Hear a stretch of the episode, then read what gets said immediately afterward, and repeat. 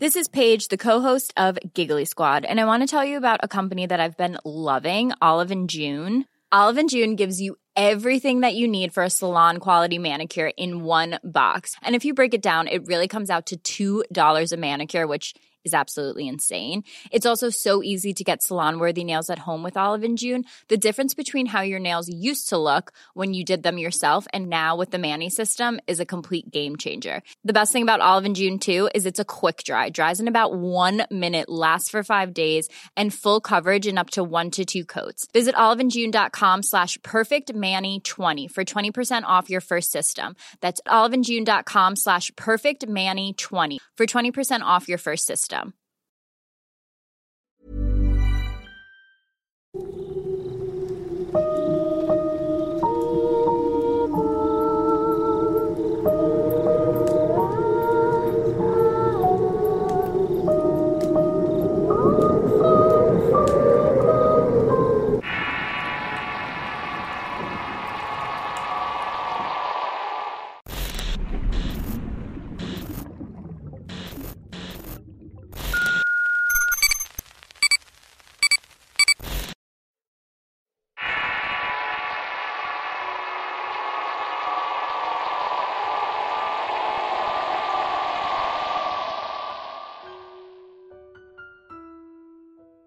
Soy profesor de educación física y buzo profesional.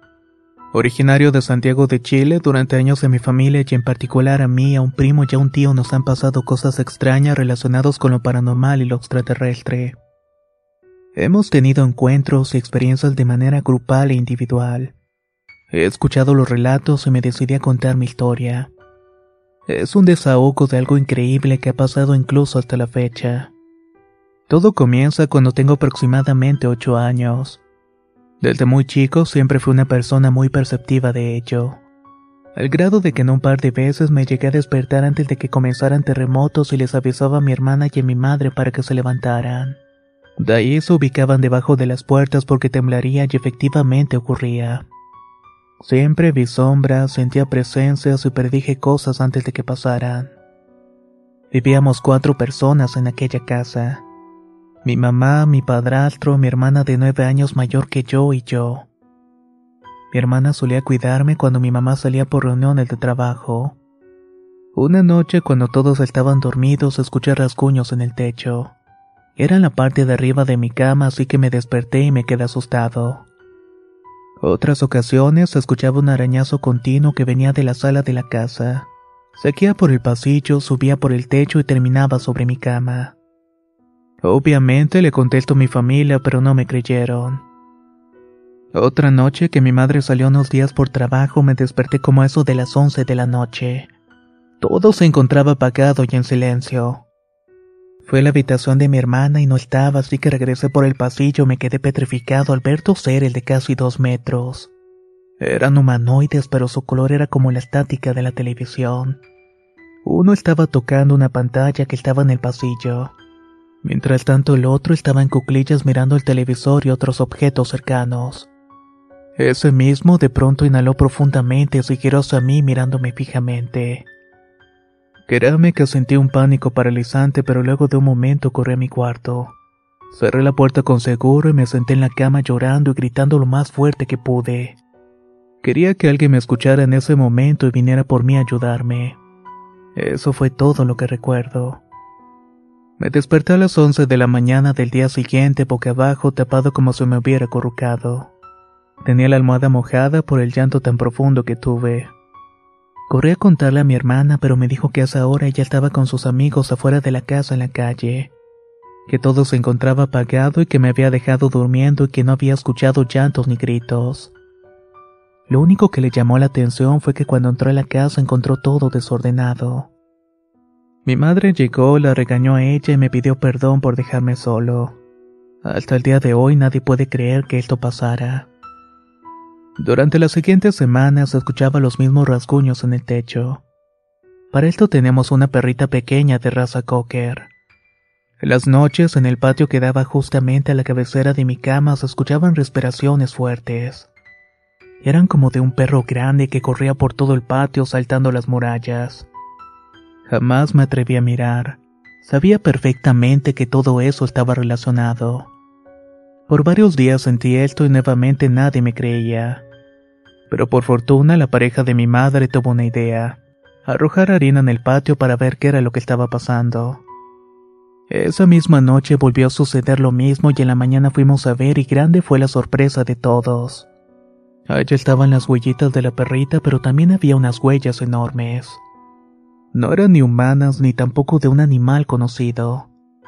Quedaron atónitos y ellos empezaron a creer en mis relatos.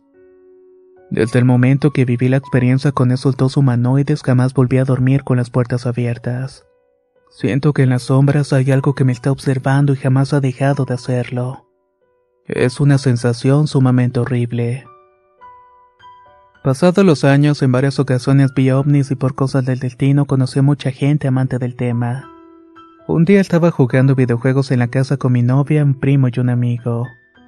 Ahí llegó mi madre y su pareja, lo cual servimos comida y nos sentamos en la mesa. Prendimos la televisión y comenzamos a comer recordando todas esas anécdotas y otras experiencias vividas por cada uno. En cierto momento se cortó la señal de la televisión y apareció una persona mirándonos desde dentro de la pantalla. Era como si fuera un guardia de seguridad viéndonos desde un centro de vigilancia. Todos nos quedamos mirando a la persona al otro lado de la televisión. Este se dio cuenta y giró su mano como presionando un botón porque al momento regresó la programación habitual. Todos quedamos en silencio. Mi madre dio un fuerte golpe en la mesa y nos dijo, jamás vuelvan a hablar estas cosas en la casa. Mi primo y yo nos pusimos a buscar en internet y encontramos un tema relacionado a una falla de transmisión, pero nada más. Luego de eso, mi madre nos comentó que le aterrorizaron la historia de los hombres de negro. Ya que mi tío en la juventud salía a acampar solo cada viernes a un lugar llamado el Cajón de Maipo. Generalmente volvía los días domingos. Pero ese viernes salió temprano y volvió ese mismo día en la madrugada muy asustado y pálido. Ni siquiera habló con nadie y se encerró en su cuarto. La mañana del sábado golpearon la puerta y atendió a mi abuela y eran dos hombres de camisa blanca, corbata negra y saco negro. Estaban preguntando con el nombre completo de mi tío. Quedando muy sorprendida, mi abuela contestó que no estaba. Desde ese día mi tío no volvió a ser el mismo. Aunque él nunca contó nada, pensamos que tal vez vio a ese sujeto y fueron a buscarlo por alguna razón. De hecho, no le contaron casi a nadie ya que mi abuela se llevó el secreto a la tumba. Por otra parte, yo hace unos años me encontraba solo en la casa durmiendo de lado mirando la pared cuando sentí una extraña sensación. Todo se encontraba callado y alguien me miraba y luego se apareció alguien parado al lado de la cama. Tuve un terror tan grande que no me atreví a girar a mirar quién era, pero sabía que lo que estaba ahí no era benévolo. Quedé inmóvil sin poder cerrar siquiera los ojos y sentí un pinchazo en mi columna como una jeringa. Ahí comencé a convulsionar y no recuerdo nada más. Al otro día cuando desperté estaba boca arriba, destapado y la puerta estaba cerrada.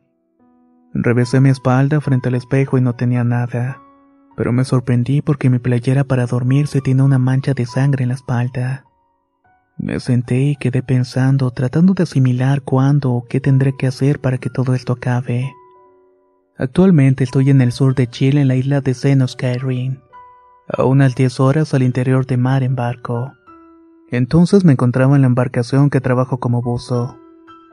Una noche salí al baño y estábamos anclados unos 50 metros de la orilla. Ahí pude ver una luz que iluminaba todas las copas de los pequeños árboles florecientes del lugar. Al principio pensé que era un helicóptero, pero este no estaba emitiendo sonido alguno. Llamé a mis seis compañeros y todos vimos entre risas asustadas y nerviosismo. Esto lo vimos varios días seguidos hasta que decidí acercarme al punto donde estaba esta luz. Cuando llegué con unos colegas lo más cerca posible hasta donde nos dejó el fango y el pasto alto, ahora en lugar de una luz blanca salió una luz roja circular elevándose. Corrí a avisar a mis compañeros y estos me respondieron que no irían porque les asustaba. Volví a la cubierta del barco y me le quedé viendo por varios minutos hasta que se perdió de la vista. Esta ha sido mi última experiencia con estos seres enigmáticos que se me han presentado a lo largo de mi vida. No sé por qué me pasa esto a mí, pero pareciera que fueran una especie de vigilantes.